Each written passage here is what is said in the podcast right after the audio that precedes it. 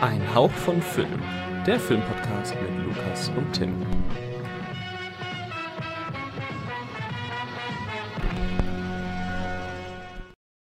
Hallo und herzlich willkommen zu einer neuen Ausgabe Ein Hauch von Film. Mein Name ist Tim und an meiner imaginären Seite ist wie immer der liebe Lukas. Sei gegrüßt. Buenos dias.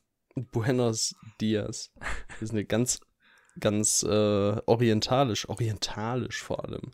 Ganz, Das ist orientalisch. Das ist, das ist orientalische Sprache, ganz genau. ja, wir sind hier äh, anderssprachig unterwegs. Multilingual könnte man fast sagen. Ähm, special. Special. ja, drei Sprachen. no hablo alemán. Genau. Wir reden heute über ähm, äh, die Filme von Aaron Moore und Justin Benson. Und ähm, bevor wir das machen, wollen wir natürlich wie gewohnt die ja, Neustarts der aktuellen Woche und vielleicht auch ja, den Neustarts von vergangenen Wochen besprechen. Das, was wir halt so gesehen haben. Wir haben keinen Namen für diese Rep äh, äh, Rubrik, nicht Republik, das ist was anderes. Ähm, Für mich ist es das Gleiche. ja. Erklär mir mal den Unterschied. nee, damit fange ich jetzt gar nicht an. Das würde, das würde zu einer Diskussion ausarten, die, äh, ich glaube, das ist eine Diskussion, die kann ich nicht gewinnen. Oh, okay. Und deswegen lassen wir das bleiben. ähm, aber wo du mir gerne einen Vortrag darüber erhalten darfst, das ist der neueste Teil. Der fantastische Tierwesen-Filme. Oh, fantastische Tierwesen. Ich habe tatsächlich mehr Nostalgie mit der Reihe, als ich vermutlich haben sollte.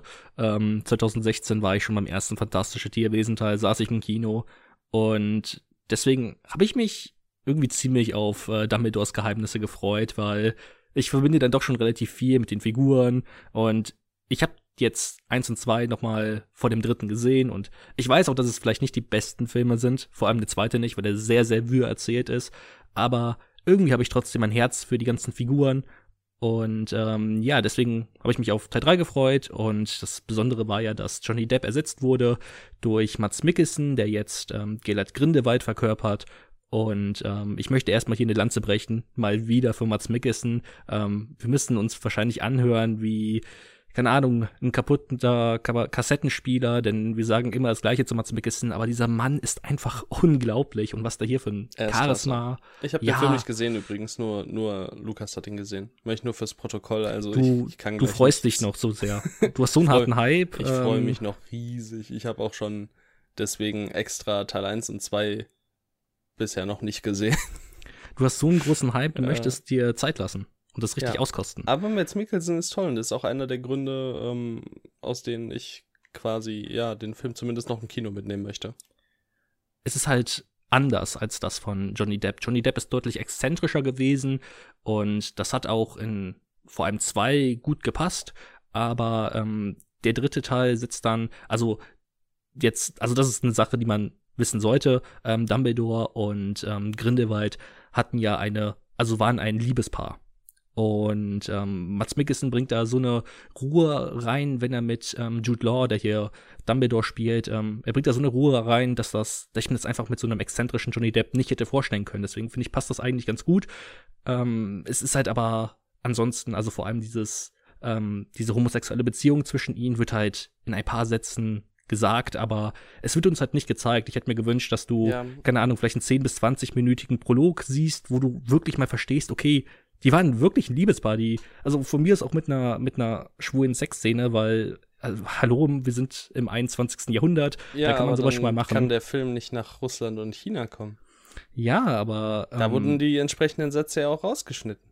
Ja, und das ist halt einfach, ja, es ist schon irgendwie traurig, dass ähm, man immer noch nicht so weit ist. Und auch Dumbledores Geheimnisse hat viele Fehler. Ich habe mich, ähm, ich habe den Film mit einer Freundin gesehen und wir saßen nachher, keine Ahnung, eine Stunde noch in der Bahn und haben uns über sehr viele Sachen beschwert, die wir anders gerne gehabt hätten. Aber trotzdem hat man einfach ein Herz für die Figuren. Ich liebe Jacob, der mal wieder fantastisch ist. Ähm, und ansonsten Jacob ist ist der, der Typ, der im Trailer den Zauberstab da äh, zu Weihnachten bekommen richtig. Er ist hat. Oh der Gott, ich hasse ihn so sehr. Oh, Jacob ist fantastisch. Es ist Ähm, doch so schlimm im Trailer. Also, wie gesagt, ich kenne Teil 1 und 2 nicht. Aber ja, so, oh, das, das ist ein Zauberstab mit dem, macht man keinen Quatsch. Äh, von wem haben Sie den? Ich habe den zu Weihnachten bekommen. Das Ja, ist das schon ein Banger-Gag. Das ist genauso gut wie beim Venom-Trailer, dass das, äh, ich bin Dr. Michael Morbius, steht zu Diensten, Gelaber. Also, Also, wie schon gesagt, der Film ist nicht Gag. perfekt. Aber Jacob ist halt, also vor allem, wenn du halt jetzt über sechs Jahre irgendwie Ja. Jacob miterlebt hast, dann magst du ihn einfach total gerne. Also du Ja, magst das- insgesamt alle Figuren sehr gerne. Ich möchte einmal kurz einen kleinen Ausflug machen. So diese, diese Gags am Ende von Trailern, die verschwinden so langsam wieder, ne? Bei Doctor Strange gibt's das nicht. Aber ich glaube, Doctor Ähm, Strange ist auch eine andere Art von Film. Ich Deswegen, glaube, es liegt eher also nein, er ist keine andere Art von Film, nein. Aber ähm, ja, ich, also ich Ernster glaube, das- meinst du? Was meinst du? ja, ernster meine ich. Ja, ähm, aber das äh, hätte man bei Eternals vorher auch gedacht. Und da war auch dieser fürchterliche Ikea-Witz.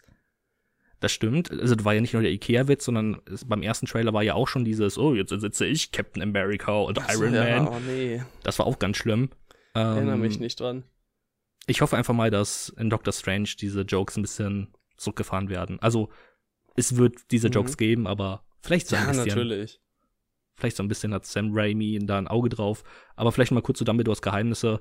ähm, ähm, ja, ich mag den Film einfach. Ähm, ich hatte meinen Spaß damit. Die 140 Minuten sind verflogen. Es gibt viele Probleme. Äh, das Finale ist nicht wirklich episch und ah, keine Ahnung, so ein bisschen verliert die. Also, die Reihe heißt Fantastische Tierwesen und guckt euch mal das Poster an, vor allem auf Letterbox.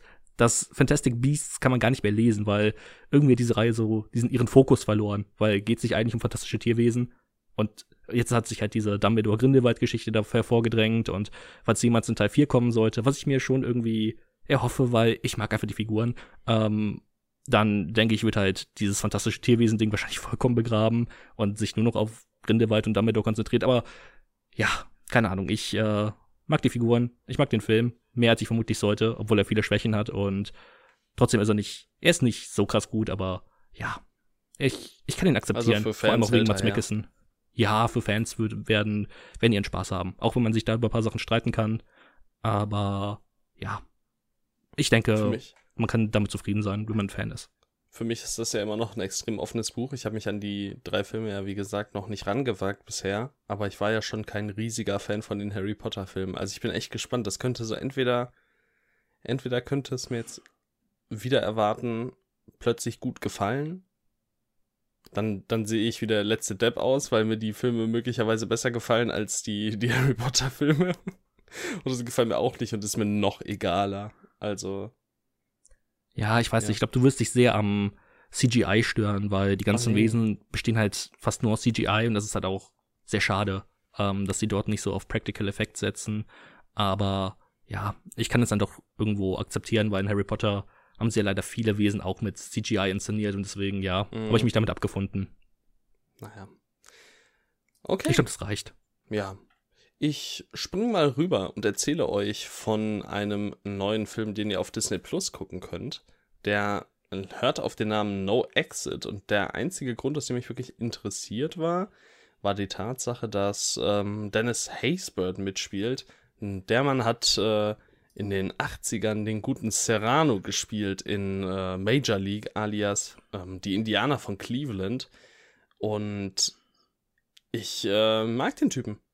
Und äh, ja, er spielt hier mit. Und deswegen war ich irgendwo halbwegs interessiert. Ist eine 95 Minuten Kammerspiel, Mörder, nicht Mörder Mystery, aber so, so, ja. Okay, ich fange von vorne an. Es hat eigentlich, es gibt gar keinen Mord in erster Linie.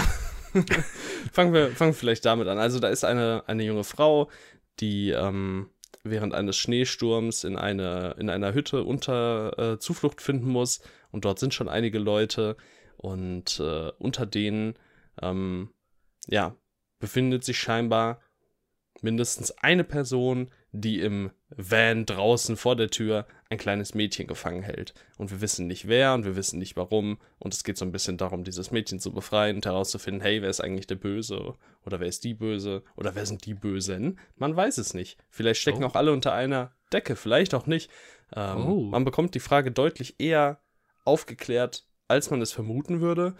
Und das ist auch schon mitunter das größte Problem des Films. Also, dieses Mysterium wird nicht lange genug aufrechterhalten und wenn das Mysterium aufrecht äh, äh, und wenn es dann aufgelöst ist, ist der Film halt einfach nicht mehr interessant. Die Figuren sind alle relativ langweilig und die einzige Figur, die einem irgendwie im Gedächtnis bleibt, ist halt eben die von Dennis Haysbert gespielte Person namens Ed und das auch nur, weil er so ja, so calm einfach ist. Er ist so, so die Ruhe selbst irgendwie und ähm, ja, ihn mag man auch, aber der Rest ist irgendwie so absolut nichtssagend und irgendwie schablonenhaft. Und dann gibt's später eine ganz, ganz merkwürdige Flashback-Szene, die das Mädchen betrifft, ähm, die in mir nur eins ausgelöst hat, nämlich, ja, ich, ich kann es nicht in Worte fassen. Ähm, mir war plötzlich scheißegal, was mit diesem Mädchen passiert. Ähm, und das ist nicht so gut in einem Film, in dem es darum geht, dieses Mädchen zu befreien. Also, ja. Ja. Also wäre der ins Kino gekommen, puh, ich glaube, da hätte ich mich sehr geärgert. Hast ähm, du gedacht, das ist ein Brett? Ja, ich, ich würde jetzt Brett halt auch. in dein Gesicht. Der, der macht ja eigentlich nicht so viel falsch. Der, der, der, der hat halt seine Probleme, aber der ist halt nicht aktiv schlecht. Und das ist ganz merkwürdig, weil auch hier stehe ich so am Ende von einem Film, wo ich sage, okay, der tut mir persönlich nicht weh, aber der macht halt auch nichts besonders gut und wenn dann eher Dinge eher schlecht und äh, ich habe am Ende zwei Sterne gegeben, was halt wieder ein bisschen härter klingt, als es eigentlich ist, so vom Gefühl. Also den kann man sich schon angucken, aber der ist halt wirklich einfach furchtbar egal. Und wenn ihr ihn noch nicht gesehen habt, dann äh, braucht ihr ihn jetzt auch nicht sehen. Das ist so das Fazit, ähm, was ich bei No Exit geben kann. Wer aber ja. halt einfach ein paar, ein paar heißt in dem Fall 90 Minuten, ja, Thriller, Kammerspiel, Mystery, Thriller sehen möchte und nichts Besseres zu tun hat, der kann da halt auch reingehen und sich den angucken. Also man wird auch nicht sterben, wenn man sich die 90 Minuten reingepfiffen hat. Das sagst du jetzt, aber pass Noch. auf, am Ende bist du verklagt. Nee, wäre nicht so gut. ähm, ja, bisher, bisher hat. Äh, bisher wurde ich schon nicht so häufig nicht verklagt. So, nee, da, das auch, aber Disney Plus hat allgemein bisher noch nicht so die äh, krassen Original-Filme rausgehauen. Also es ist jetzt kein Disney Plus Original so gesehen, sondern das ist ja einer, der von ähm, 20th Century war und dann am Ende nur auf ähm, Disney Plus veröffentlicht wurde. Und ansonsten, wo war das denn noch so? Gab es nicht noch einen 20th Century Film? Also es ist der doch bald mit Fresh. Ist der 20th Century? Uh, das kann sein. Ich weiß es ehrlich gesagt nicht genau, was Wann kommt Fresh denn der? Der kommt am Freitag. Der, der Dingens, der äh, Horrorfilm, der, der auf dem Fantasy Filmfest auch lief. Richtig. Also der weiß nicht, wann Freitag. der kommt. Achso, am Freitag Fresh. Oh. Ja, ja. Ja, dann wissen wir ja, wo wir nächste Woche wahrscheinlich drüber sprechen. Das ist korrekt. Ja, Vorausgesetzt, wir schaffen es beide, den zu gucken. Doch, kriegen wir schon hin. Aber um, weißt du, ähm, welchen Horror-Thriller wir auf jeden Fall geguckt haben? Sollen wir schon die Überleitung nehmen? Gute oder? Überleitung, ja, nimm. Nimm sie. Okay. Äh, wir haben, ja zum Glück in Deutschland, nicht den deutschen Titel bekommen, Die Unschuldigen, äh, The Innocents von Eskil Vogt gesehen. Ähm, Eskil Vogt könnte man dafür kennen, dass er Drehbücher geschrieben hat für Joachim Trier, ähm, der jetzt kürzlich auch bei den Oscars nominiert war für The Worst Person in the World, wo S.G. Vogt auch mitgeschrieben hat. Und ähm, ja, er hat einen Horror-Thriller inszeniert, wo ähm, vier Kinder ähm, ja verborgene Kräfte entdecken in den Sommerferien und ähm, ja diese neuen Fähigkeiten, Fähigkeiten, die sie erlangen, ähm, probieren sie aus und dabei passieren Dinge, die sie vielleicht gar nicht mehr so unschuldig machen. Und ich glaube, mehr würde ich nicht auf die Handlung eingehen. Genau, ja, ist quasi Chronicle in gut. Es ist im Endeffekt ein X-Men-Spin-Off. Nicht das X-Men-Spin-Off, das wir verdient haben, aber das X-Men-Spin-Off, das wir gebraucht, ha doch Nicht gebraucht das, was haben. wir verdient haben? Ist es richtig so rum? Nicht das, ja, also das, ja, der Spruch ist so. Also der Spruch ist ja sowieso dämlich, aber äh, äh, komm schon. Bitte. Ähm, aber das ist doch auf jeden Fall ein Film, den wir verdient haben, finde ich, oder? Nicht. Haben wir, hat, hat die Menschheit diesen, hat, die, hat, der, hat die Menschheit diesen guten Film verdient? Ich finde, wir haben einen guten Haben wir Film so ein positives und, Weltbild? Äh, Iskil Vogt hat auf jeden Fall delivered. Jetzt kommen wir zu einer funny Story. Ich habe äh, am Montag, Also wir, diese Folge kommt ja jetzt am Mittwoch, was ja eigentlich, eigentlich kommen die Folgen immer am Dienstag, aber jetzt kommt sie immer am Mittwoch. Am Montag, ähm, ne, stimmt gar nicht. So, wir nehmen jetzt am Dienstag auf. So, okay, am Sonntag habe ich den Film in der Preview gesehen, nur um dann am Montag in der Sneak Preview in einem anderen Kino nochmal The Innocent zu sehen. Also hat sich richtig gelohnt. Riesiger ähm, Fan. ja, wusste ich, dass der kommt. Äh, ich hatte ja auf Everything Everywhere All at Once gehofft, aber das, äh, ja, werden wir dann auf ein andermal verschieben müssen. Schon peinlich, wer den noch nicht ähm, gesehen hat. Ja, oder auf The Northman, aber. Peinlich, wer den noch nicht gesehen hat. sein bloß naja, jedenfalls ähm, ja, ist ein norwegischer Film, nicht wahr? Den, Dänisch? Ich meine schon. Norwegisch, Schwedisch, alles. Skandinavisch. Es ist ein skandinavischer. Skandi oh Gott, die Uhrzeit. 0 Uhr 2, okay? Es tut mir leid. Es ist ein skandinavischer Film. Und da wird man ja häufig in Sachen Thriller und Horror hellhörig. Da kommt ja zwar nicht so super viel, aber wenn, dann meistens was Gutes. Und äh, so auch hier. Also es ist 117 Minuten langsamer, gemächlicher Horror. Ich finde, also ich höre irgendwie von vielen Seiten, dass er so verstörend sei. Und ich persönlich muss sagen, ich finde, das ist eigentlich ein relativ guter Film, um ins Horrorgenre einzu einzusteigen, weil er eben ja noch relativ limitiert ist in dem, was er zeigt und womit er seine Schockmomente quasi ähm, hervorbringt. Du hast keine großen Blutfontänen, du hast keine blöden Jumpscares oder so, sondern viel spielt sich einfach in deinem Kopf ab und äh, spielt, also du musst viel mit deinem eigenen Moralverständnis und äh, deinem moralischen Kompass agieren, um äh, dich hier ein bisschen zurechtzufinden. Und deswegen finde ich den eigentlich relativ einsteigerfreundlich. Aber ich weiß nicht, vielleicht, also wäre mir interessant zu hören, was, was du so zu dem Take sagen würdest.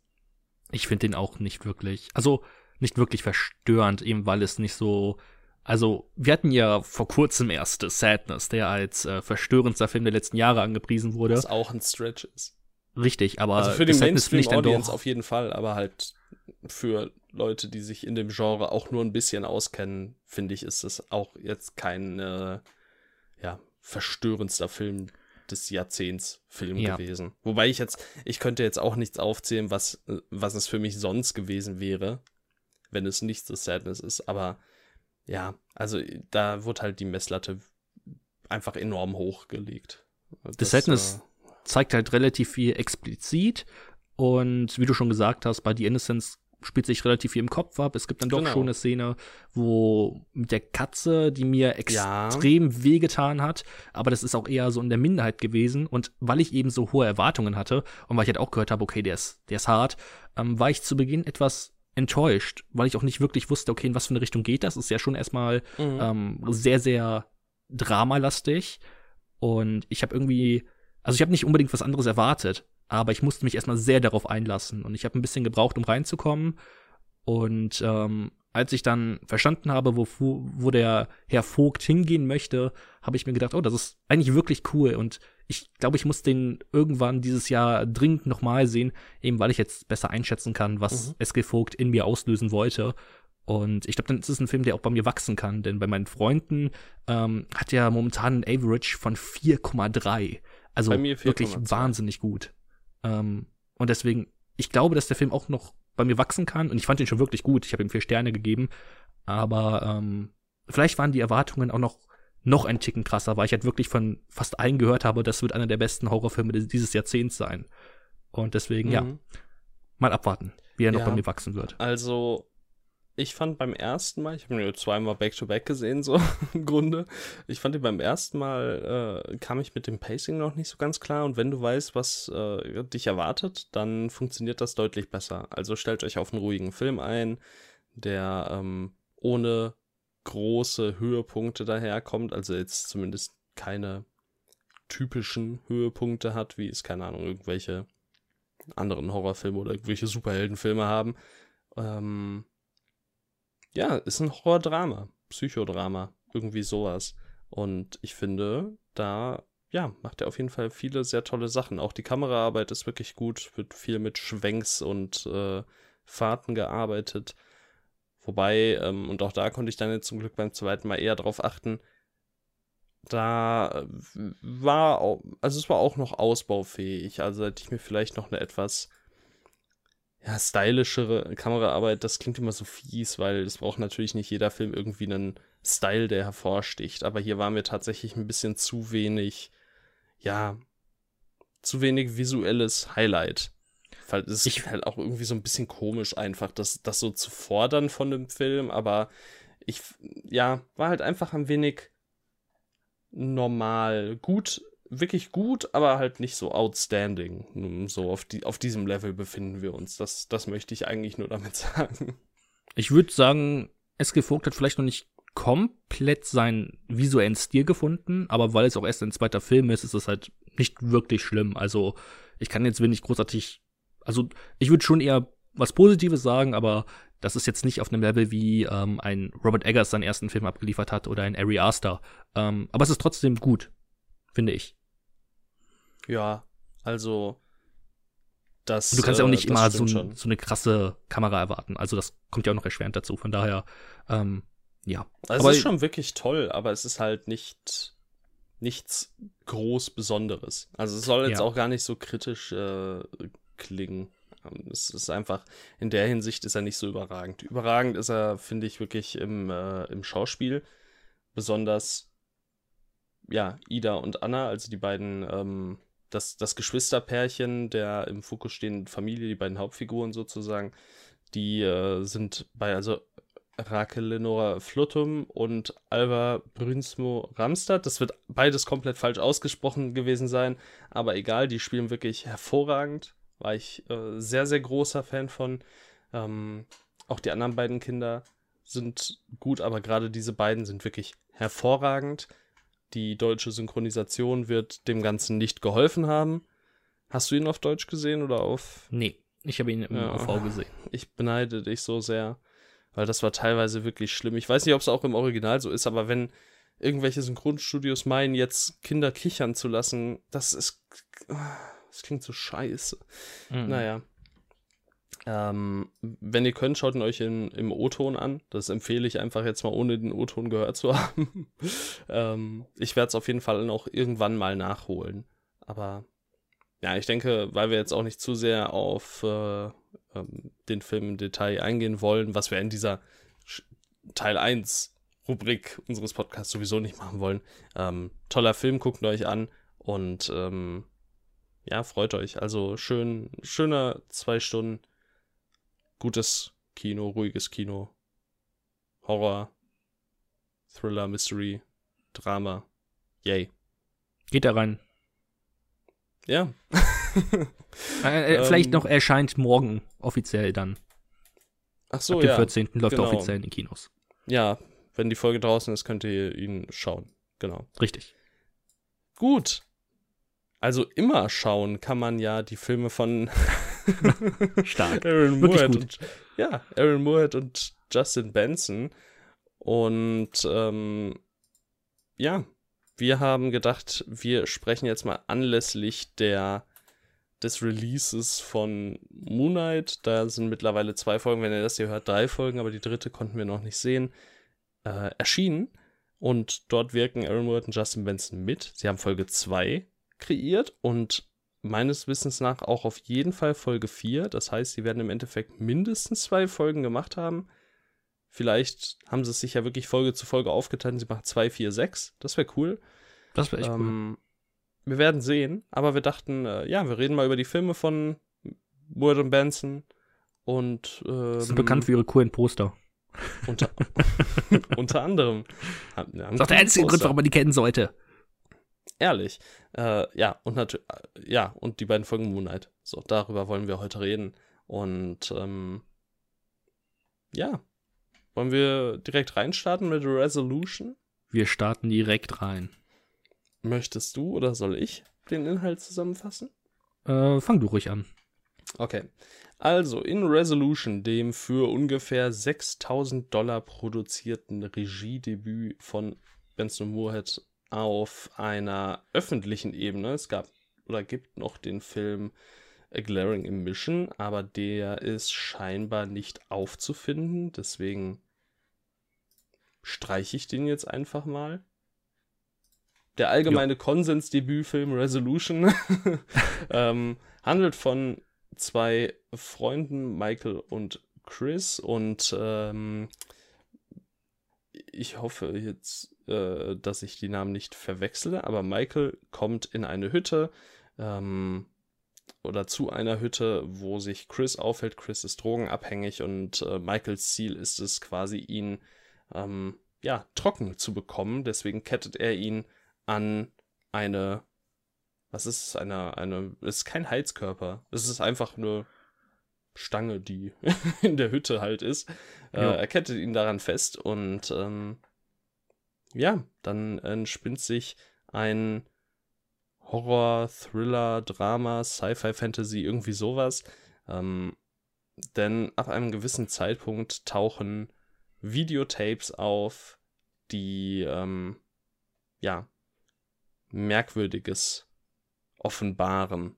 Sagen wir es mal ganz grob so. Und äh, wer jetzt beispielsweise schon irgendwo Flashbacks zu The Endless hat, dem deutlich bekannteren Film der beiden, ähm, dem sei gesagt oder der sei gesagt, dass Resolution tatsächlich im selben Universum spielt und äh, das auch ein Handlungsstrang ist, der in The Endless wieder aufgegriffen, weitergeführt, mit eingebunden wird. Das heißt, schaut euch wenn möglich erst Resolution, dann The Endless an oder wenn ihr The Endless mochtet, schaut euch auch noch Resolution an. Ja. Ja. Also, ich, ich würde sagen, ich starte einfach mal. Und ähm, Resolution war der letzte Film, den ich von Aaron Moorhead und Justin Benson gesehen habe. Same. Ähm, Tim war ja bei mir und ich war bei ihm. Und äh, er hat mir sehr, sehr viele Filme von Moorhead und Benson gezeigt. Beispielsweise, wir haben, glaube ich, angefangen mit The Endless, sind dann zu Synchronic übergegangen, ähm, haben dann, als du bei mir war, Spring gesehen. Und äh, dann haben wir beide für uns allein Resolution gesehen. Für dich waren, glaube ich, genau. die ersten drei ja auch ein Rewatch. Also du kannst es die schon, ich kannte sie nicht. Nee, die Endless kannte ich noch nicht. Ach, stimmt, die Endless kannst du. Ah, krass. Krass. Das hatte ich nicht mehr auf dem Schirm. Ähm, ja. das war's aber. ähm, auf jeden Fall habe ich mich mit Resolution sehr schwer getan, weil gefühlt so gar nichts passiert. Ähm, es passiert schon, also du hast, von wem hast du nochmal die Filme so beschrieben? Irgendwie, ähm, es passiert etwas, aber auf der anderen Seite passiert irgendwie auch nichts. Als wir. Ja, ja, das war bei ähm, Off-Season von Mickey Keating. Genau, stimmt. Ja, ähm, also es passieren die ganze Zeit Dinge, aber den Eindruck, dass nichts handlungstechnisch passiert ist. Und ich verstehe voll, was du meinst bei Resolution, weil, naja, auf dem Papier geht's eben einfach nur viel um um Zwischenmenschliches, ne, was die Freundschaft der beiden ausmacht und ähm, so richtig voran, also es, es dreht sich viel im Kreis, äh, also irgendwo probiert Chris so das Vertrauen von Mickey zu bekommen, vielleicht doch noch mal was rauchen zu können und äh, oder frei zu kommen und sich zu befreien. Und äh, ja, Michael sagt quasi so, yo, nein, nicht so. Und äh, ja, Dialoge. Und bis dann der Film in Fahrt kommt, dann vergeht auch schon mal so eine Dreiviertelstunde. Ähm, ja, aber für mich hat es tatsächlich die äh, Figurendynamik und auch die äh, Chemie unter den Darstellern durchaus ähm, ja, geschafft, den Film zu tragen bis zu diesem Teil. Also ich bin jetzt auch, stehe jetzt hier auch nicht und sage, oh mein Gott, was ein Banger. Aber mir hat der doch ähm, relativ gut gefallen. Gerade dann, wenn es in diesen äh, Sci-Fi, Fantasy, Mystery, ja, Kern übergeht, ähm, den ich auch bei The Endless echt interessant finde. Und ich finde einfach auch cool, dass sie damals schon dieses Konzept hatten, da einen ganzen Film drum stricken und dann einfach später diese Welt, die sie da schon aufgebaut haben, in vielen Aspekten, weiterführen und dann mit mehr Budget auch wirklich ähm, mehr Leben einhauchen. Also das ist einfach eine, eine coole Sache. Wenn du dir nochmal vor Augen führst, dass dieser Film 6000 Dollar gekostet hat, dann ähm, ja, ist das schon, ist das schon nicht übel. Darauf wollte ich auch noch hinaus. Also in Anbetracht des Budgets und wahrscheinlich auch der, also insgesamt der Verhältnisse, wie sie diesen Film wahrscheinlich gedreht haben, ist es natürlich ähm, insgesamt sehr beeindruckend und das will ich auch gar nicht schmälern, aber wenn ich heutzutage auf den Film blicke und ihn nur so als Gesamtwerk betrachte, ohne jetzt das Budget im Hintergrund zwingend im Kopf zu haben, dann ja, ja, muss ich sagen, dass er für mich einfach ähm, an vielen Stellen zu langatmig war und ich kam einfach nicht so wirklich rein. Die Figuren Mhm. haben bei mir irgendwie nicht so wirklich gezogen. Ähm, das fand, da fand ich die Dynü- Figurendynamik in den meisten anderen Filmen deutlich besser. Und ähm, ja, deswegen, ähm, ja, kann ich finde, also du kannst zur Resolution finde ich auch nur relativ wenig sagen, deswegen. Ähm, eben weil so mehr in den, ja, eben durch die Figuren passiert ähm, und nicht so auf handlungstechnischer Ebene, wo man sich Ja. großartig drüber streiten kann. Da werden dann Ähm, auch noch so ein, zwei Sachen aufgemacht, die auch nur so, ja, semi-zufriedenstellend äh, miteinander verwoben und aufgelöst werden. Also perfekt ist es auf jeden Fall nicht, nee. Ich finde, Resolution ist ein Versprechen dafür, dass sie, an, also wenn sie mehr Budget haben, bessere Werke auch machen. Und dieses Versprechen haben sie eingehalten. Und deswegen kann ich sagen, also als, ich sage jetzt einfach mal Debütfilm, ähm, ist das schon wirklich Ja, da ähm, hält der her. beeindruckend. Ja. Also mit, mit dem Budget und dann noch als Debüt, dann äh, kann man sich so richtig groß nicht beklagen. Das ist voll okay. Ähm, mir hat er gefallen als Fan der beiden und ähm, auch als Fan des Konzepts, auch mit dem Wissen, was kommt. Also gut, das wusstest du jetzt auch, aber dir, der Rest halt nicht so extrem zugesagt. ähm, ich war fein damit, aber ja, ich kann jeden verstehen, der dann sagte, oh, eher mäßig. Wobei er ja allgemein dann doch eher gut wegkommt. Wobei jetzt auf Letterbox natürlich auch viel dann äh, so Debüts und gerade so super Low-Budget-Filme noch mal ein bisschen gepusht werden. Falls ihr selber Interesse haben solltet, ich sehe hier, dass er anscheinend dann nur in deutscher Synchro, aber auf Netzkino angeblich verfügbar sein soll. Ich kann nur sagen, was hier auf Letterbox steht, aber wenn ihr Interesse habt, guckt einfach mal rein und äh, wenn mir Letterbox gerade was Falsches anzeigt, dann kommt nicht auf mich zurück und haut mich bitte nicht. Ja, ich drück gerade mal drauf und guck mir das mal an. Ist da.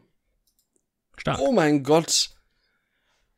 Ach du. Je oh je. Was ist? Nein, äh, ich muss das direkt zurücknehmen, was du gesagt hast. Die Empfehlung geht nicht raus. Die deutsche Synchro wirkt grottenschlecht.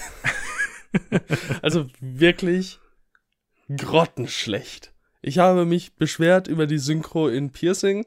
Die Synchro in Piercing ist ein Meisterwerk im Vergleich hierzu.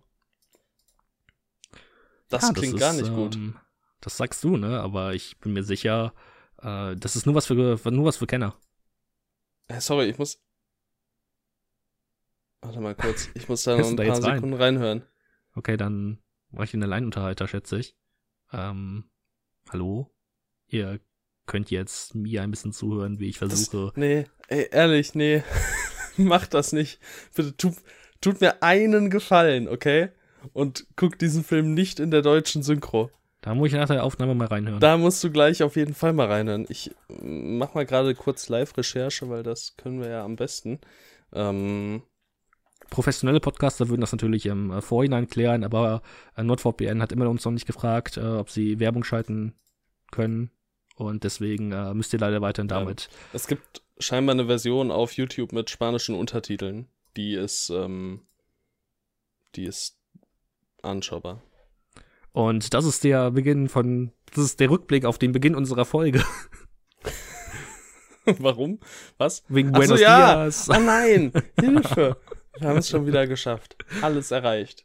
Ja, Eigentlich aber können wir diese gesagt- Folge beenden. Wir haben alles geschafft. ja. Tut mir einen Gefallen, guckt den nicht auf Deutsch. Das wird ganz. Oder jetzt könnt ihr gerne auf Deutsch einmal reingucken, aber guckt den nicht ganz so auf Deutsch. Das wäre viel, aber nicht. Also, es würde selbst du sagen, das ist nicht würdig. Ich sage, traut euch. Nee, lass. Okay. Äh, wir trauen uns. Das, das wiederum? Nee, komm, nein. Ähm, springen wir doch lieber zum nächsten Film und äh, reden da, trauen uns über ihn zu sprechen. Wir reden über Spring. Jetzt Oh, darfst du Frühling. gerne. Ist der Frühling Genau. dein Lieblings, äh, deine Lieblingsjahreszeit? Das müssen wir erstmal klären. Ähm, Sag mal nicht, du bist ein Wintertyp. boah. Nein, nein, ich bin auf gar keinen Fall Wintertyp. Ah, Gott sei Dank. Also für mich gibt's nur Frühling oder Herbst. Alles andere oh, Ja, ist, ist schwierig. Ich, ich würde, ja. Ich glaube im Zweifel eher dem Frühling. Das finde ich vollkommen okay. Ich glaube, Mehr, ich auch mehr. Sonne, mehr, mehr Sonne, weniger Regen, vielleicht. ich weiß nicht, wie alles die fängt an zu Statistik aussieht. Ja, ja, ich glaube, Im Herbst dann, fängt alles an zu sterben. Ich sehe mich im Frühling, ja. Ähm, ja gut, jetzt haben wir das geklärt. Ähm, das ist schön. Und jetzt können wir auch zur Handlung kommen. Ähm, der Film dreht sich um Evan.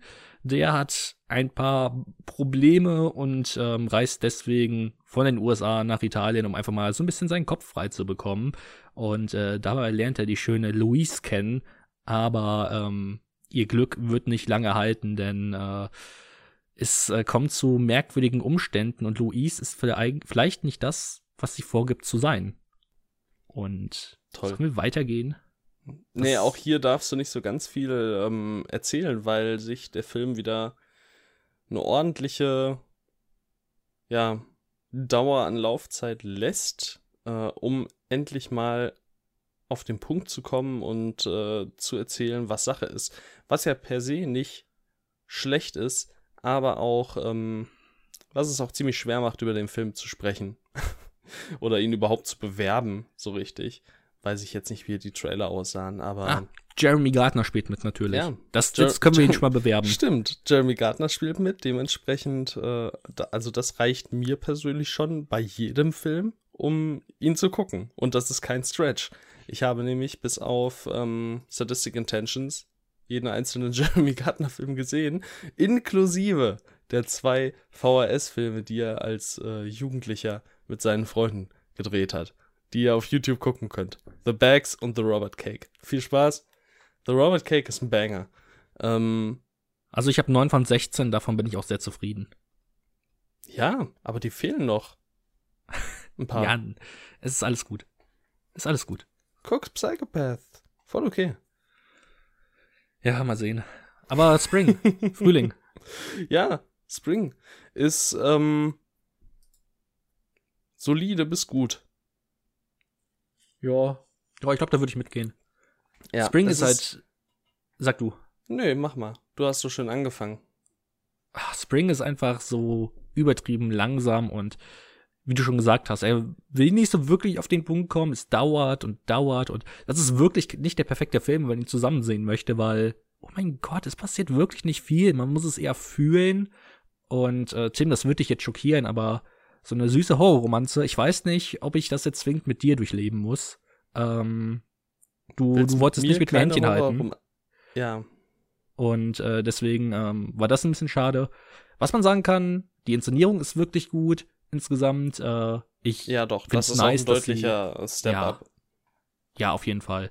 Ähm, da siehst du, da war mehr Budget zur Hand und sie wissen besser damit umzugehen wahrscheinlich auch.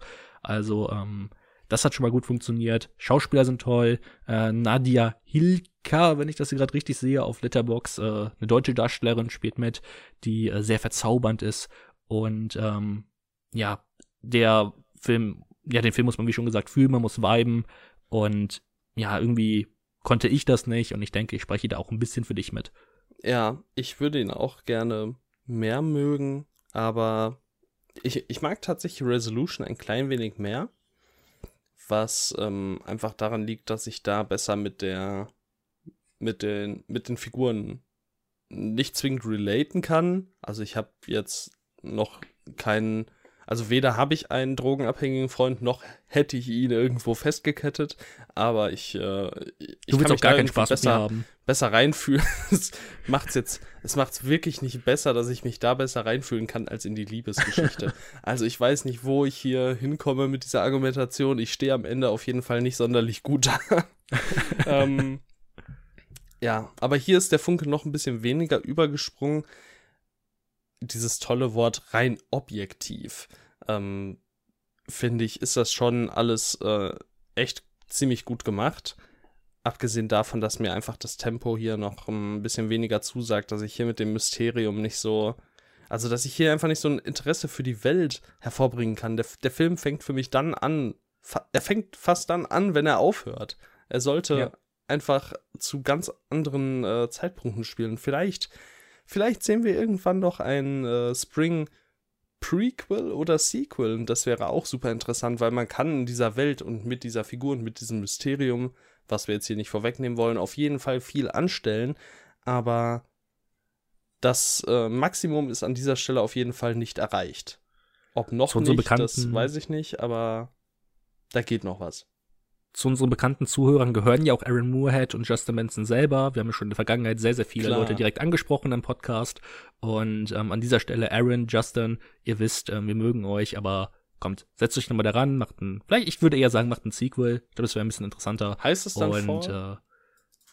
äh, äh, das würde dann, ja, Oder Fall Summer? oder Summer. Sie können ja, können eine Quadrologie machen. Heißt es so? Ja, also wenn es ein Prequel wäre, dann natürlich Winter. Das stimmt. Oder du hörst mit dem Winter Könnte. auf. Ja, aber dann kannst du kein Prequel bringen. Noch nicht. Warum nicht? Sie können ja auch sagen, dass sie im Frühling beginnen.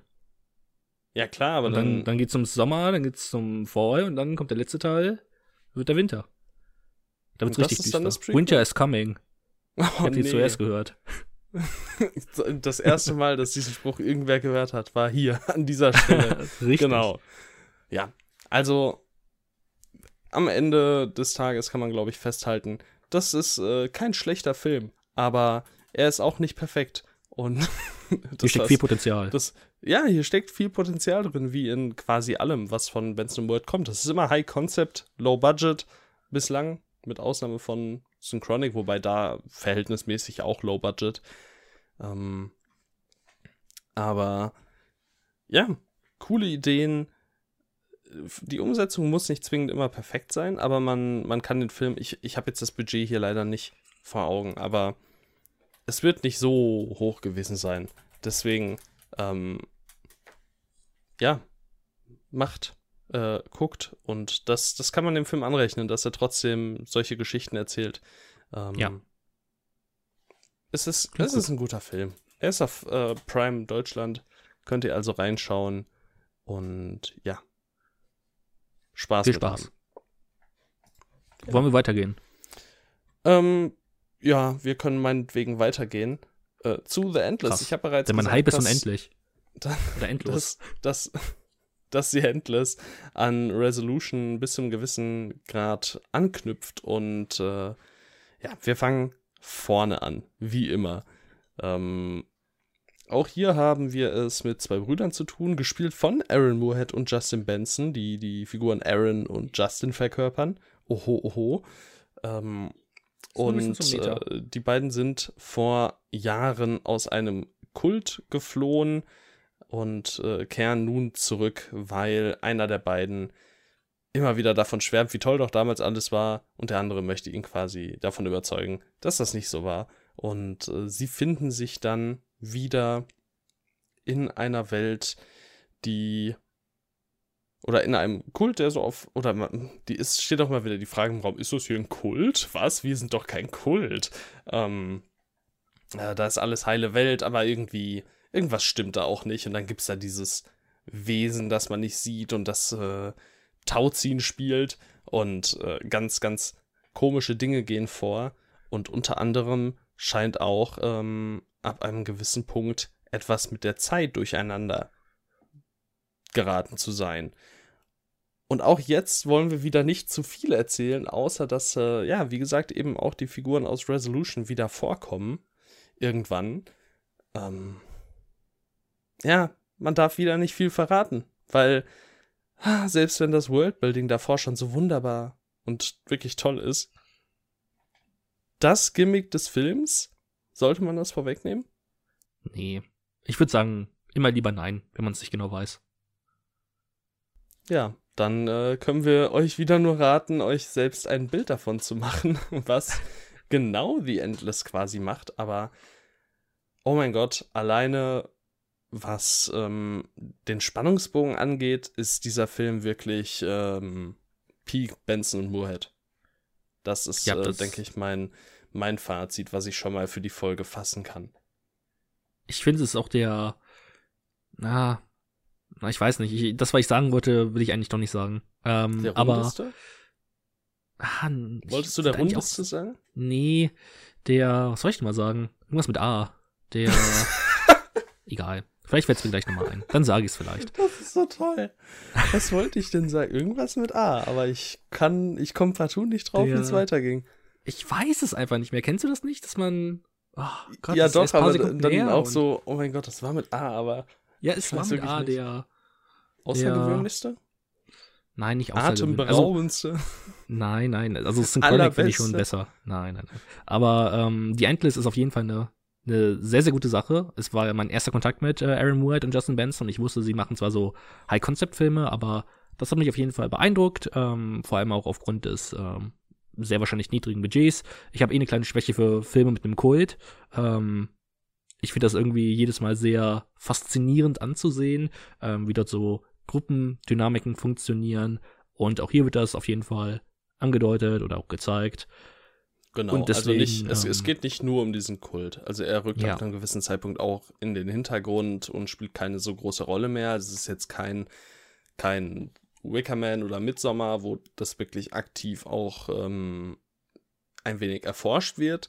Hier, äh, hier gibt es zwar auch diese Momente, wo quasi gezeigt wird, hey, mehr oder weniger hieran glauben wir, das ist unsere Überzeugung, das geht hier so ab, aber das wird dann nicht weiter ausgearbeitet oder zumindest nicht sonder. Also es wird schon weiter ausgearbeitet mit der Zeit, aber nicht aktiv mit äh, Teilnahme von Kultmitgliedern in der Art eines Midsommar beispielsweise. Es ist in erster Linie eher ein Sci-Fi-Film als ein Horrorfilm. Und, ja, Sci-Fi-Mysterium, ne? Also Sci-Fi ist ja. ja auch wieder schwierig, weil eigentlich geht hier ja nichts mit Science so richtig ab. Es ja. ist dann wahrscheinlich eher Fantasy-Mystery.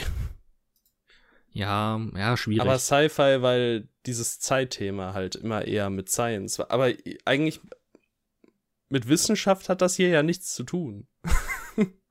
ich tue mich bei diesem ja. Begriff immer so schwer. Ja, es ist irgendwie schwierig. Aber ja, ähm, man sagt Sci-Fi. Man sagt hier ist auch nur der Sci-Fi-Tag ähm, und nichts Fantasy, was halt eigentlich nicht so zwingend richtig ist, aber naja. Tim ist nicht begeistert. Ich bin nicht überzeugt in erster Linie von der Genre-Zuweisung von Letterbox, nein. Ähm, auf jeden Fall die Endless sehr toll. Auch dass Aaron Moorhead und Justin Benson dort in die Hauptrollen treten, hat mir sehr gut gefallen. Das mhm. machen sie gut. Wollen sie auch bei ihrem nächsten Film machen. Was heißt wollen sie, haben sie gemacht. Genau, und der lief schon auch irgendwo bei Sundance oder so. Oh, nice. Und deswegen, ja, die Endless. Ist schwierig drüber zu reden, wenn man nicht zu so viel euch spoilern möchte, aber auch den könnt ihr sehr gerne auf Amazon Prime Video gucken und euch selber davon ein Bild machen. Genau. Ähm, ich würde auch höchstens noch mit einwerfen, dass ähm, man hier am besten wirklich einfach mit so wenig Vorwissen wie möglich reingehen sollte das ist auf jeden Fall ein Film, den man schon eher auf, auch zu zweit gucken kann, der jetzt nicht so Resolution oder Spring-mäßig wirklich viel auf Stimmung und äh, Figurendynamiken äh, oder, naja, F Figurendynamiken schon, aber auf, auf den direkten Figurenaustausch ähm, fokussiert ist. Das äh, geht hier schon eher, hier kann man noch mehr entdecken. Man, äh, es, es, gibt, es gibt lustige Szenen, es gibt spannende Szenen, es gibt gruselige Szenen. Hier ist alles oh mit Gott, dabei. alles. Ähm, alles mit dabei. Und äh, mir hat das richtig gut, richtig gut gefallen. Auch die Kameraarbeit ist wirklich die bis zu diesem Zeitpunkt beste. Ähm, das ist einfach, einfach ein wirklich guter Film. Du lobst so viel und hast trotzdem nur dreieinhalb gegeben?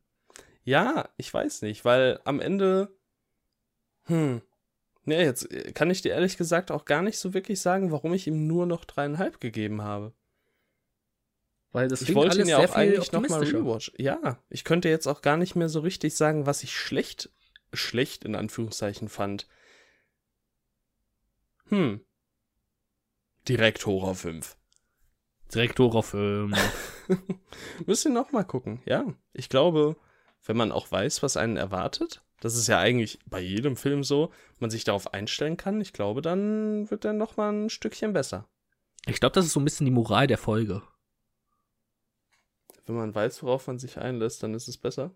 Ja, hatten wir auch bei Innocence angesprochen. Ja, stimmt. Deswegen, vielleicht ist das die Moral der Folge. Vielleicht. Wer weiß. ähm, vielleicht ist es auch nicht. Was auf jeden Fall die ähm, Moral, Moral ist es nicht, was ihr aus dieser Folge auf jeden Fall mitnehmen solltet, ist äh, die äh, Aussage, Hey, übrigens, Synchronic, schon der beste Benson Moorhead-Film. Dem würde ich nicht widersprechen. Schön, weil ich glaube, einige würden das durchaus. Ähm, das ist eine peinliche ist Meinung. So? Ich gucke gerade mal auf die Averages. Ja, doch, würden Leute widersprechen, scheinbar. Was? Das ist ja der zweitschlechteste laut Average, glaube ja, ich. Ja, das, also das ist immer noch. Ist es der schlechteste? Oder der schlechteste. Es ist Stimmt, der Resolution. Das ist peinlich. Die Leute sind Idioten. Die Leute sind Idioten. Das, das solltet ihr aus dieser Folge mitnehmen. Die Leute, das sind Idioten. Synchronic handelt von zwei ähm, Paramedics, also Notarzt, Notärzten, Rettungsdienstfahrern, ja, ja. die ähm, bei ihren Einsätzen im, in Kontakt mit einer Droge kommen, von dieser erfahren ähm, und diese Droge, das darf man äh, verraten, denke ich, die, ähm, die spielt auch mit der Zeit mal wieder. Also Zeit ist auf jeden Fall ein Thema, was äh, Benson Moore auf jeden Fall gefällt. Auch Sie sind der Indie Christopher Spring. Nolan. Sie sind der Christopher Nolan des Indie-Kinos, genau. Es sind zwei Personen in einem. Ich habe tatsächlich mal darüber nachgedacht, äh, einer Person auf dem Discord zu schreiben. Du weißt wahrscheinlich, wen ich meine. Ähm, die Person, dass, ähm, dass Benson Moore ja ein Pseudonym von Christopher Nolan ist. Einfach um zu gucken, oh. ob ich es durchgesetzt krieg. So. Wer will? ähm, wäre sehr, sehr lustig. Könnte man auf jeden Fall für argumentieren. Ähm, diese Droge fuscht mit der Zeit und dem Zeitempfinden, nicht unbedingt dem Zeitempfinden, aktiv mit der Zeit. Und ähm, ja, im Fokus der Geschichte steht äh, eine von Anthony Mackie gespielte Figur mit dem Namen Steve, der herausfindet, dass er an äh, Krebs erkrankt ist und ähm, deswegen dann zu dem Zeitpunkt, als durch diese Droge ähm, Jamie Dornans Tochter, Jamie Dornan, der Gute, ähm, dass, dass seine Tochter äh, quasi verschwunden ist als äh, Folge des Drogenkonsums. Ähm, ja, zu dem Zeitpunkt beschließt Anthony Mackie, Anthony Mackies Figur, nicht er selbst, ähm, eben, ja, ich setze jetzt alles auf eine Karte und äh, tu alles, um sie zurückzubekommen. Und Ehrenmann. Ja. Tolle ist fast Ehrenmann, schon ein Superheld. Ja, für dich schon, bis zu, bis zu, bis zu der Szene mit dem Hund. Das stimmt. Das oh verzeihst du ihm nie, oder? Hast du vergessen? Ich hab's, kurzzeitig, ich hab's kurzzeitig vergessen. Und jetzt oh. bin ich wieder oh. wirklich sauer. Und jetzt hast du den Film. Ey, wirklich. Das ist doch nicht mein Superheld. Ich will doch nicht, dass der Captain America wird. Pff, Captain America. Ähm, weißt du noch, was du zu ähm, The Endless gesagt hast? Das war schon so lange her. The Endless, was genau? Ich habe einiges zu The Endless gesagt. Du hast gesagt, ich weiß eigentlich nicht, warum ich den nicht höher bewertet habe. Ja. Und das denke ich mir bei Synchronic. Das habe ähm, ich mich aber, das habe ich, habe ich mich direkt gefragt, als du dem Film dreieinhalb Sterne gegeben hast. Das ich frage mich vor allem, warum habe ich kein Herz gegeben? Also das, das schockiert mich eigentlich noch mehr, da ich dir nicht mein Herz gegeben habe. Und weißt du was? Das Herz will ich jetzt nachholen. Das ist eine Sache, die, die kann ich im Nachhinein machen. Ja. Ähm, ich werde ihn bestimmt aber in der Zukunft nochmal sehen und dann bin ich mir relativ sicher, dass er die vier Sterne voll macht, denn Synchronic ist wirklich ein sehr toller Film, ähm, was vor allem an Anthony Mackie und Jamie Dornan liegt, die eine sehr tolle ähm, Chemie zusammen haben. Ich, man genießt eigentlich jede Szene, die sie zusammen haben und ja, man, ich finde, das ist auch der Film, wo das Konzept irgendwie am ausgearbeitesten wirkt und dann auch mit dem Ende, das wir natürlich nicht vorwegnehmen mhm. wollen, keine Angst, aber es wirkt einfach so rund. Es um, ist der, ähm, genau, es ist der, der einzige Film, der von Anfang bis Ende zu ist. So, also da ja. natürlich kannst du mit dem Konzept dieser Droge unendlich viel erzählen in der Theorie, aber du hast hier keine so große Welt. Also du machst wirklich einfach nur mit dieser Droge so einen, einen Aspekt auf, der in unsere Welt geworfen wird, während ähm, bei Spring, bei äh, Resolution und The Endless unsere Welt quasi auf den Kopf gestellt wird. Und äh, ich finde es, äh, einerseits geht natürlich dieses, dieses große Konzept ähm, ein bisschen flöten. Es ist immer noch ein krasses Konzept und ich frage mich wirklich, ähm, wie sie es immer wieder schaffen, mit, mit solchen Ideen um die Ecke zu kommen und auch mit so tollen Postern. Das Poster ist wieder ein absolutes Brett.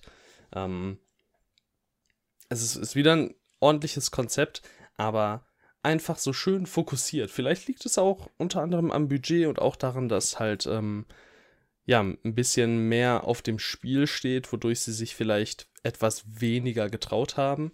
Ähm, aber gerade das hat ihnen, glaube ich, in diesem Fall sehr gut getan. Also es könnte auch wirklich sein, dass es einfach gut ist, wenn man Benson und Moore so ein bisschen im Saum hält und äh, so an alleine packt und sagt, hey, komm, ist ja schön, dass ihr so viel gerne äh, machen wollt und so tolle, tolle Ideen habt, aber konzentriert euch vielleicht auf die ein, zwei Aspekte und dann habt ihr hier ein Brett. Und äh, Synchronic ist auf jeden Fall so ein Brett. Ja, dem kann ich eigentlich nur zustimmen. Also auch auf einer visuellen Ebene. Es wird auch der Film mit dem meisten Budget sein, aber es wirkt einfach so, als hätten Benson und Muhet genau verstanden oder sie wissen genau ab jetzt, was sie eigentlich für Filme machen wollen. Und also, meine, sie wissen es eigentlich schon seit dem ersten Film, aber auch auf einer visuellen Ebene ist es einfach eine einbelangende Steigerung. Und wie schon gesagt, ich bin ein bisschen schockiert, dass ich dem immer noch, dass ich dem einfach nur dreieinhalb gegeben habe, weil ich den eigentlich wirklich gut finde. Ähm, deswegen auch das Konzept mit der Droge, ähm, wie das visuell dargestellt ist und was auch damit gemacht wird, äh, wie diese Droge kennengelernt wird. Ähm, da sind einige ja.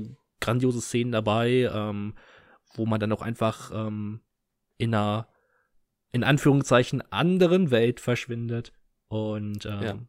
es ist wirklich ähm, ein sehr guter Film. Was ich auch wertzuschätzen weiß, ist einfach, dass sich die Figuren hier halt auch einfach wie Menschen verhalten. Also sie bewahren teilweise einen kühlen Kopf, sie werfen sich aber auch blöde Kommentare an den Kopf, wenn's, äh, wenn's quasi, ja, einfach so ein überschnappenden Moment gibt. Also einfach einen sehr, sehr ehrlicher Film, finde ich, auf, äh, auf, so zwischenmenschlicher Ebene. Und das ähm, gefällt ja. mir auch sehr gut. Dabei geht der Witz nicht verloren. Ähm, und auch trotzdem so die ein oder andere Frage, wo wir auch wieder zu Nolan kämen. Ähm, es gab ja natürlich, äh, also die Nolan-Frage ist ja immer ähm, mit dem mit dem Kreisel, aber im Grunde kannst du auch diese Frage über die äh, Schrift auf dem Stein stellen. Wer hat's da hingeschrieben? Ne? Falls du dich noch erinnerst. Hm. Ja, ja. Ja, du kannst äh, lange, lange überlegen und ähm, ja, schön. Tolle, tolle Sache. Ich habe jetzt mal die Inhaltsangabe zu dem nächsten Benson Moore-Film Something in the Dirt durchgelesen. Es klingt tatsächlich nach dem bisher lustigsten Film. Ähm, da oh. wollen zwei Nachbarn, die Supernatural Events ähm, erleben, diese dokumentieren, um zu Ruhm und Reichtum zu gelangen. Verständlich. ähm, ja. Klingt auf jeden Fall ganz charmant und ich freue mich sehr darauf, wenn der vielleicht in fünf Jahren oder so irgendwann mal hier ankommt in Deutschland. Aber wahrscheinlich ähm, früher. Ich denke auch. Mit etwas Glück läuft er vielleicht auf dem Fantasy Filmfest. Das wäre cool. Da, oh, das wäre sehr cool.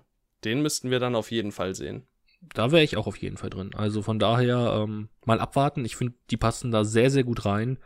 Und ansonsten kamen ja eigentlich alle Filme von denen nach Deutschland. Ich wäre erstmal unbesorgt. Ich guck mal gerade, aber weiß gar nicht, warum ich das jetzt eingebe. Ähm, Synchronic lief anscheinend auf dem Fantasy Filmfest. Ja? Ja. 2019 dann? Hm, ich denke. Kannst du nicht genau sagen. Ähm, ich sehe nur, dass äh, jemand, äh, den, wo ich ja eine Review sehe, den Tag hat Fantasy Filmfest. Also, das ist meine Quelle. Die Review von jemandem. Okay. Ähm, Dinner in America lief 2020 auf dem Fantasy Filmfest. Das wäre natürlich krass gewesen. Das wäre echt cool gewesen. Schon, aber wenn wir da schon am Start gewesen wären. Wow. Fans seit der ersten Stunde. Das wäre wirklich cool. Aber naja, man kann nicht alles haben. Zumindest seit der zweiten Stunde sind wir Fans. Ja, doch, seit, der, seit dem Deutschland-Release auf jeden Fall riesige Fans. Aber okay, wir kommen zu weit vom, vom äh, Thema ab. Äh, reden wir doch noch eben über Moon Knight Folge 1 und 2. Jetzt vielleicht nur ganz grob, weil, keine Ahnung, müssen jetzt hier nicht den großen Moon Knight Talk halten, weil die Serie ist ja auch noch nicht beendet. Und eigentlich So haben Benson und kann ja nur, liefern. genau, Benson und Moore haben ja auch nur eine, bei einer Folge Regie geführt, deswegen vielleicht mal so allgemeines, ähm, ein bisschen Marvel bei all dem Indie-Talk, das wäre ja viel zu, viel zu wenig Mainstream. Pff. Ähm, was ich toll finde, wir haben jetzt mit Benson Moorhead, aber auch ähm, Mohammed Diab heißt er, glaube ich. Richtig, Ja, ja. Mohammed Diab. Ich habe keinen seiner Filme gesehen, habe mir aber sagen lassen, sie sind gut. Deswegen ähm, werde ich da demnächst auf jeden Fall auch mal reinschauen. Ich habe das erste Mal seit langem das Gefühl, in einem Marvel-Projekt nicht zu wissen, worauf das alles am Ende hinausläuft. Und ich finde das extrem toll. Ja, das ist, Punkt. das ist ein Fazit.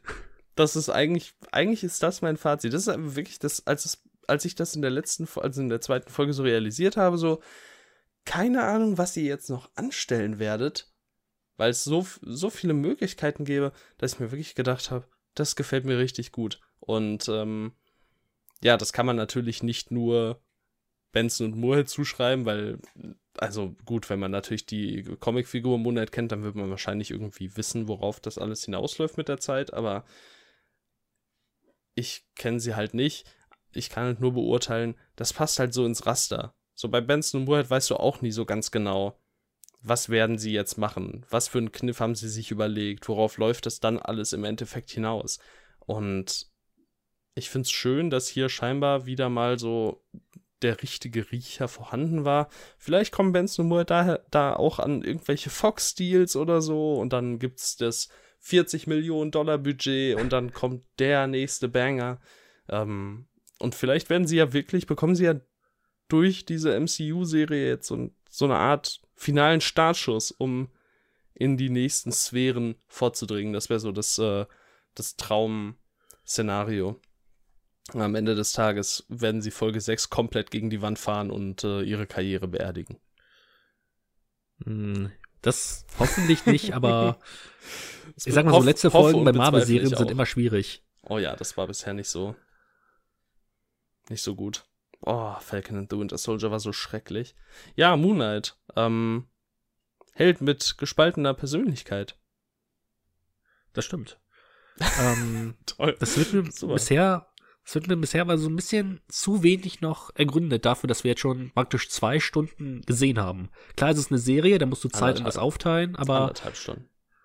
Schon anderthalb, ja, stimmt. Äh, ja, stimmt, anderthalb Stunden. Aber selbst dafür, ich weiß nicht. Ähm, ich muss sagen, die erste Folge fand ich wirklich gut, ähm, weil da so die, also Oscar Isaac ist erstmal ein toller Darsteller und Ja, ähm, ich Fall finde, immer. er, er symbolisiert ja diese Orientierungslosigkeit in der ersten Folge wirklich toll, indem er immer wieder an verschiedenen Orten aufwacht und er nicht weiß, wie er da hinkommt. Das fand ich richtig, richtig gut. Und die zweite Folge, ach, ich, ich weiß nicht, ähm, da fand ich zum einen das CGI wirklich ganz grausam, also keine Ahnung, wer das abgewunken hat, aber es sah wirklich nicht gut aus und ansonsten, ich kann noch nicht so wirklich mit den Figuren mitfiebern. Ähm, wie schon gesagt, sind es zwei Folgen, ich will nicht zu früh, äh, vor, zu früh äh, urteilen, aber es sind auch nur sechs Folgen insgesamt, deswegen, ähm, ah, ich weiß nicht, ähm, es ist auf jeden Fall gut und ist sehr interessant, weil es so eine ganz andere Sache im MCU ist und man muss nicht alle anderen Filme davor gesehen haben bis jetzt, sondern man kann da gut wieder einsteigen und man sagt, Ja, okay, bis ich habe jetzt gut, dass Lust. du es noch hinterhergeworfen hast. Ja, ja, wahrscheinlich. Ähm, aber auf jeden Fall, ich find's gut, aber ich bin auch nicht so wirklich immer gespannt auf die neuen Folgen. Ähm, ich glaube, ich habe die zweite Folge jetzt am letzten Samstag gesehen. Mittwochs erscheinen sie. Ich, immer wenn ich sehe, finde ich's gut, aber ich bin noch nicht so wirklich gefesselt. Ah, doch. Ähm, Also ich bin, ich bin auf jeden Fall drin. Ich bin wirklich großer Fan. Ich mag das alles sehr. Ich finde auch, ähm, ich finde einfach toll, wie lange sie, oder besser gesagt, die ganze erste Folge lassen sie eigentlich ähm, auch, also sie schneiden konsequent von jeder Action weg. So dass der Höhepunkt an Action, den du siehst, ist, wenn ähm, irgendein Auto von einem Baumstamm weggerissen wird. Aber wenn Schusswechsel oder sowas stattfinden, dann bist du gerade gar nicht da, weil eben eine andere Identität von ähm, Oscar Isaacs Figur Stephen Grant übernimmt. Und ich finde schön, wie sie das ähm, in Sachen Schnitt eben aufgreifen und verarbeiten und einfach mal einfach mal mit äh, audiovisuellen Mitteln die Geschichte ergänzen und ähm, nicht einfach nur alles zeigen, weil das Publikum sich sonst ja nicht denken kann, was gerade passiert. So, ähm, das gefällt mir schon mal sehr gut und äh, ja, ich ich habe es im Privaten schon mal irgendwie so ähnlich formuliert.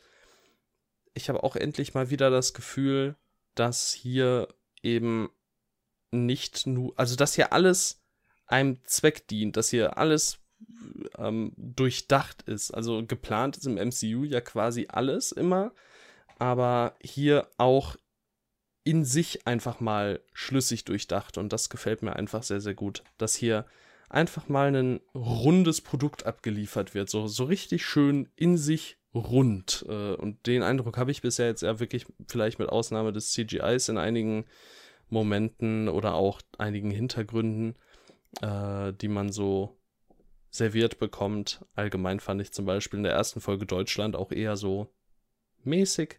Ähm, Im Großen und Ganzen bin ich aber damit äh, für, für Marvel-Verhältnisse, man muss es leider mittlerweile wirklich immer mal wieder so sagen, weil die haben schon einige, einige Mankos, mit denen sie seit Jahren kämpfen. Ähm, das ist wirklich gut. Und ich freue mich auf jede neue Folge. Ich bin gespannt, was es, äh, was es hier noch so zu er erkunden gibt. Und äh, ja, ich freue mich auf mehr Moonlight. Ich würde noch einen Satz zu Ethan Hawke sagen, der, finde ich, auf jeden Fall eine Ausstrahlung hat, äh, so wie eigentlich immer. Ähm, und deswegen, ähm, auf Ethan Hawke bin ich auch weiterhin gespannt. Toller Darsteller, soll machen. Ja, Ethan Hawke ist auch gut. Ich mag seine okay. Frisur. Ja, sieht, sieht wild aus auf jeden Fall. Sieht wild aus. ähm, ganz, ganz schnelles Muad und Benson Ranking. Für mich Synchronic, The Endless, Resolution Spring. Für dich? Uh, hinten ist Resolution, dann kommt Spring, dann kommt The Endless, dann kommt Synchronic auf der Nummer 1. Also komplett nach Release. Das ist vollkommen richtig so, ja. Das ist äh, interessant und aber auch nachvollziehbar. Okay, dann würde ich sagen, ähm, kündigen wir das nächste Hauptthema an. Worum oh, soll ja. es in der nächsten Episode gehen, Lukas? Also wir hatten ja eine sehr erfolgreiche Reihe um Regiedebüts, wo wir sehr viele tolle Filme kennengelernt haben. Sehr und wir haben toll. uns gedacht, äh, wir wollen tatsächlich mal über Regiedebüts sprechen, die tatsächlich interessant sind und äh, Gesprächsstoff bieten. Und deswegen äh, stellt jeder von uns seine drei Lieblingsregiedebüts vor. Oder Spielfilmdebüts ist vielleicht besser. Ja, genau. Äh, wir sprechen über mindestens sechs Regiedebüts. Wir werden so ein paar Honorable, Honorable Mentions, Mentions droppen, ein paar Sachen aufklären, weil wir einen Film tatsächlich aufschieben werden aus einem gewissen Anlass. Ähm, wurde heute schon mal genannt und jetzt könnt ihr überlegen, worum handelt es sich? Oh, ähm, seid es gibt gespannt. zwei Möglichkeiten tatsächlich. Es, es, gibt zwei Möglichkeiten. Ich will auch beide nicht ausschließen, vielleicht auch doppelt. Mal gucken. Oh, oh, oh, oh. ja, ja, ja. Ähm, und ja, wir äh, sind auf jeden Fall mal gespannt, was wir da so besprechen werden. Wir, ja, wir sind gespannt.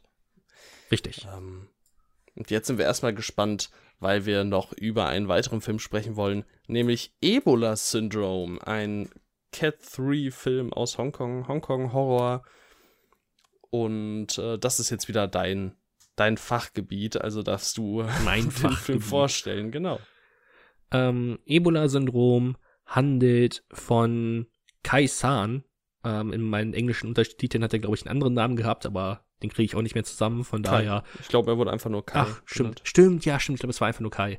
Ähm, Kai hat ähm, oder will oder haben sie, sie haben auf jeden Fall, er hat Sex mit der Ehefrau von seinem Chef und sein Chef kommt zufällig vorbei, will ihn kastrieren und äh, Kai ist davon nicht wirklich überzeugt und richtet ein Massaker an, bei dem nur die Tochter ähm, überlebt Und äh, dann hat der Film einen Zeitsprung. Ähm, Kai ist geflohen, ähm, ist jetzt in Südafrika ähm, ein Koch in einem ähm, chinesischen oder ja, chinesischen Restaurant.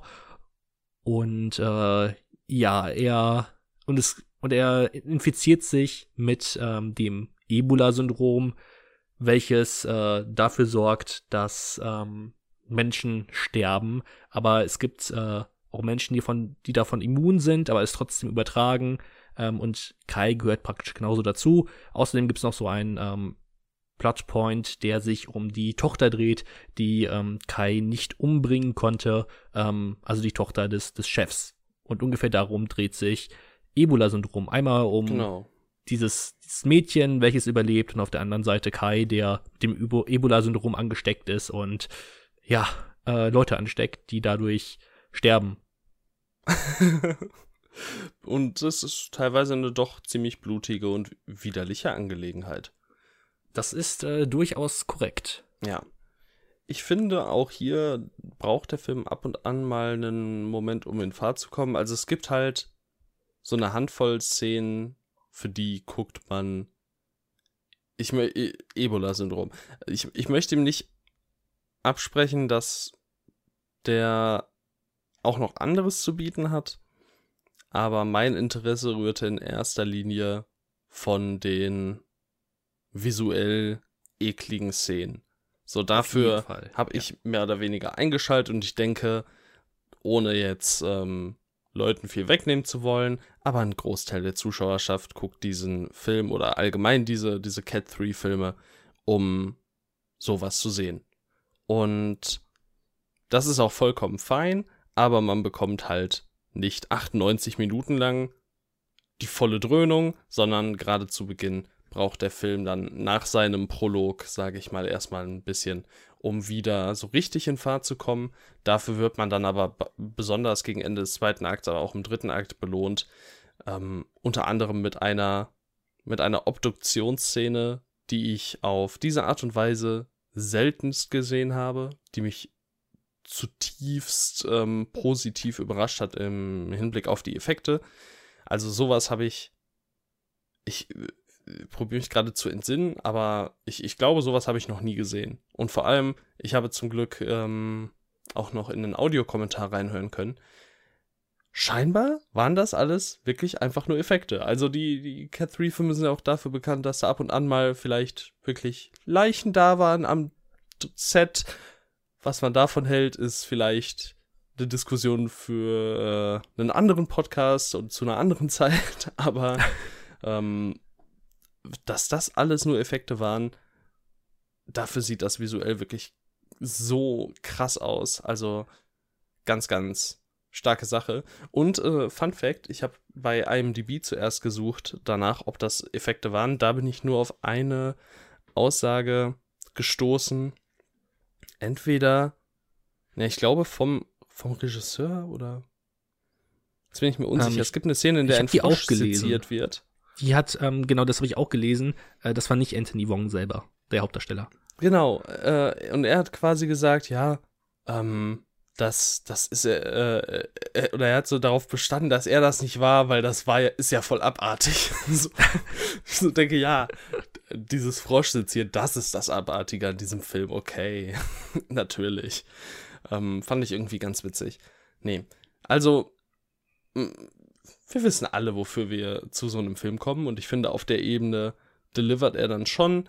Vielleicht hätten da noch ein, zwei Szenen mehr dabei sein dürfen und ein, zwei Peaks, wie eben diese Obduktionsszene, ähm, hätten noch dazukommen können. Aber im Großen und Ganzen, ja, kann er auf der Ebene abliefern, ähm, stellt im Endeffekt einen, einen in, vor allem gut gemachten Film dar, der jetzt aber halt auch inhaltlich ähm, einiges ja zu wünschen übrig lässt.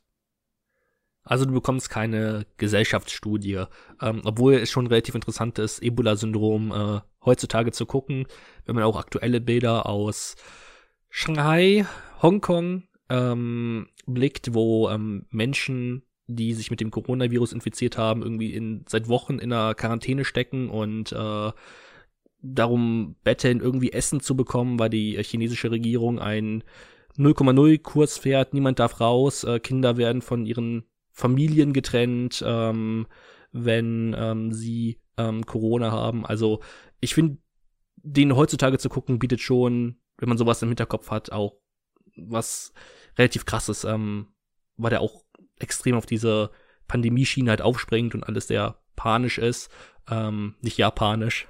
Und oh Gott, Hilfe, es tut mir leid. Der, äh, der musste raus. Der war nicht gut. und ähm, ich muss sagen, ich mochte Ebola-Syndrom vor allem der ähm, in zwei Dritteln des Filmes sehr, sehr gerne. Ähm, der, also Hongkong-Filme, Cat-Free-Filme haben immer wieder Längen. Ähm, das gebe ich mhm. gut gerne offen zu.